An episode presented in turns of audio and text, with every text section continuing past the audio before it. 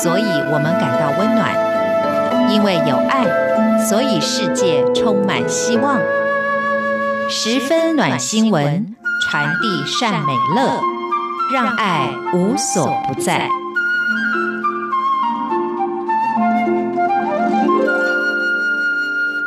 各位亲爱的听众朋友，您好，欢迎您再一次的收听《十分暖新闻》，我是李正纯。我们经常都在追寻快乐。我们也经常问自己，到底怎么样才能够让我们更快乐？其实，也许有些人在追逐金钱、地位、名声那些事情、那些物质、那些外在的事物，或许某些时候可以让你更快乐。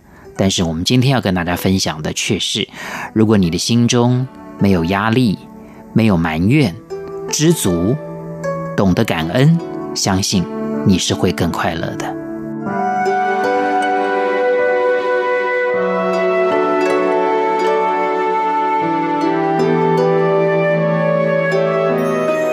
那这个故事呢，我要透过一本书来讲起。这个书呢是宝瓶文化出版的，那书名叫做《我那温泉乡的那卡西妈妈》啊，还有一个副标题叫《飘浪之女》。那这本书的作者徐正雄先生呢，他就形容他的妈妈是一位飘浪之女。他曾经在这个北投的温泉乡。因为那个时候呢，就是那卡西文化非常的兴盛，因为那边有非常多的酒家。其实，在那个风光的时期，当那卡西的歌手，呃，收入是蛮多的。可是呢，这个我们作者的母亲啊，也就是我们今天要介绍的这位主角啊，好像也没有存下来什么钱。原因是什么呢？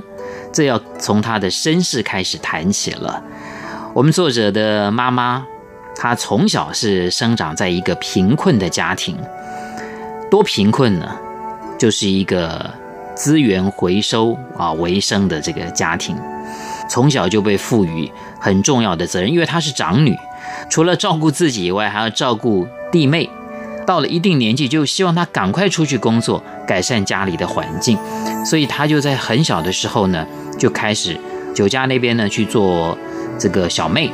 那在那样的一个环境里面，其实固然收入可能会比在像工厂当女工要好一点，可是那边的环境非常的复杂。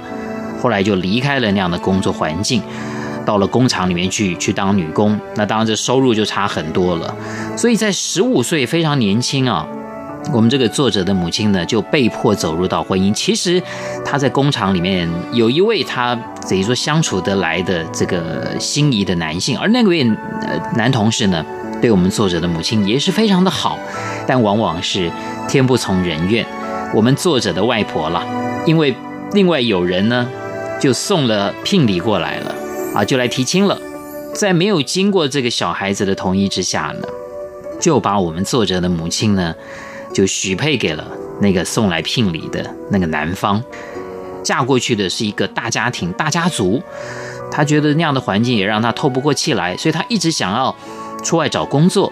那更何况他的娘家经济上面非常的贫困，需要他来资助，所以呢，他就更有那种责任感，觉得说我如果能够出去工作的话。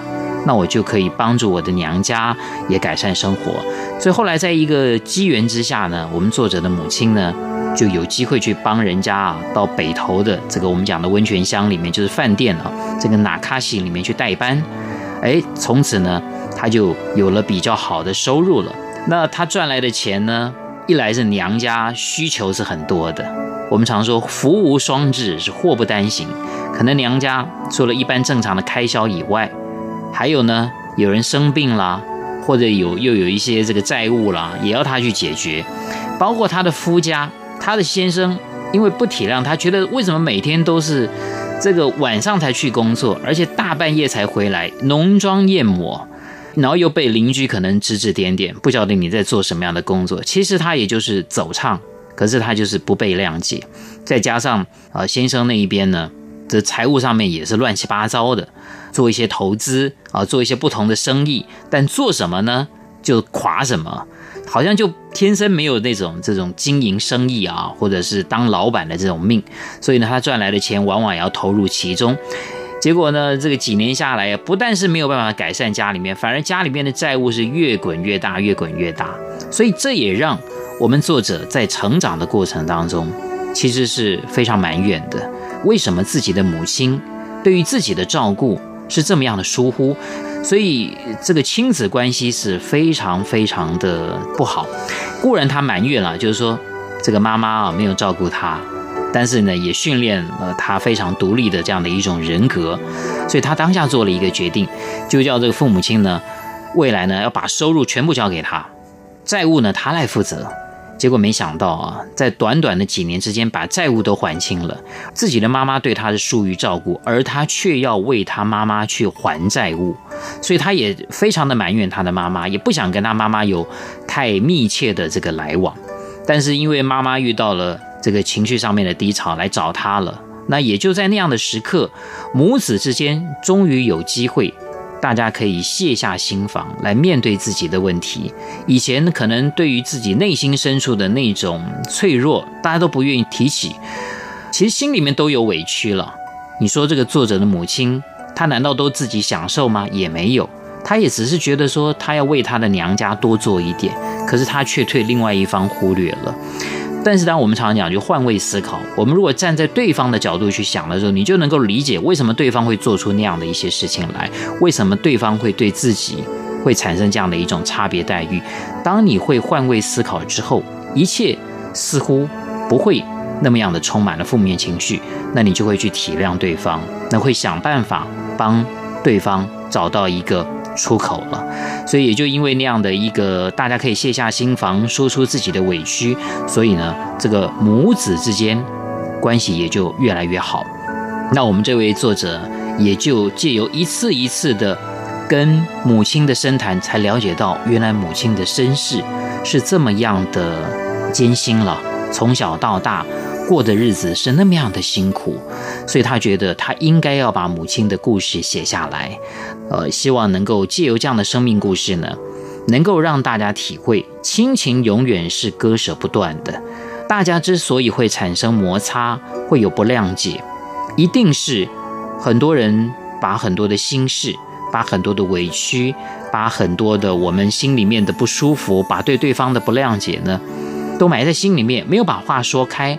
当你愿意把话说开之后，其实人都是有同理心的啦，都会愿意去对方去设想的。也许老天就是在考验每一个人。你会遇到很多不平的事情，或者是挫折、艰难的时候，那你要用什么样的心情来面对？你埋怨，你也是这样过，但是你愿意乐观去解决它，去面对它，去承受老天给你的考验。也是一天，那这个故事也希望能够告诉大家，不管你现在的处境如何，你都要想到哦，其实这个社会上比你更惨的，比你更不幸的，比你更困难的人所在都有。那你还需要这样每天的怨天尤人吗？你如果能够接受现况，你愿意去逐步的改善。相信你一定是越来越好。那我们也常讲啊，快乐的来源有的时候真的是一些最单纯的事情。我们作者的母亲啊，她曾经提到，也许在她赚很多钱的时刻，但她从来没有感到快乐过，反而是她在很小的时候，她每天从那个垃圾场里面捡到能够让他们一家每天三餐或者每天的日子可以维系下去的。回收的资源的时候，他觉得那是人生最快乐的事情。他觉得他的那个童年，即便生活不是非常的富裕，但是他始终觉得那是他人生最快乐的事情。我们今天再次跟大家强调，知足才能长乐。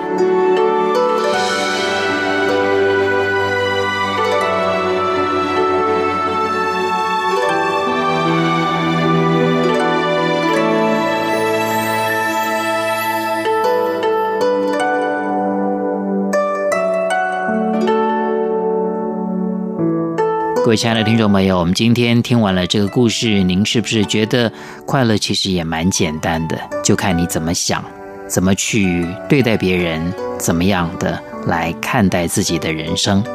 十分暖新闻，就听李正淳，我们下次再会。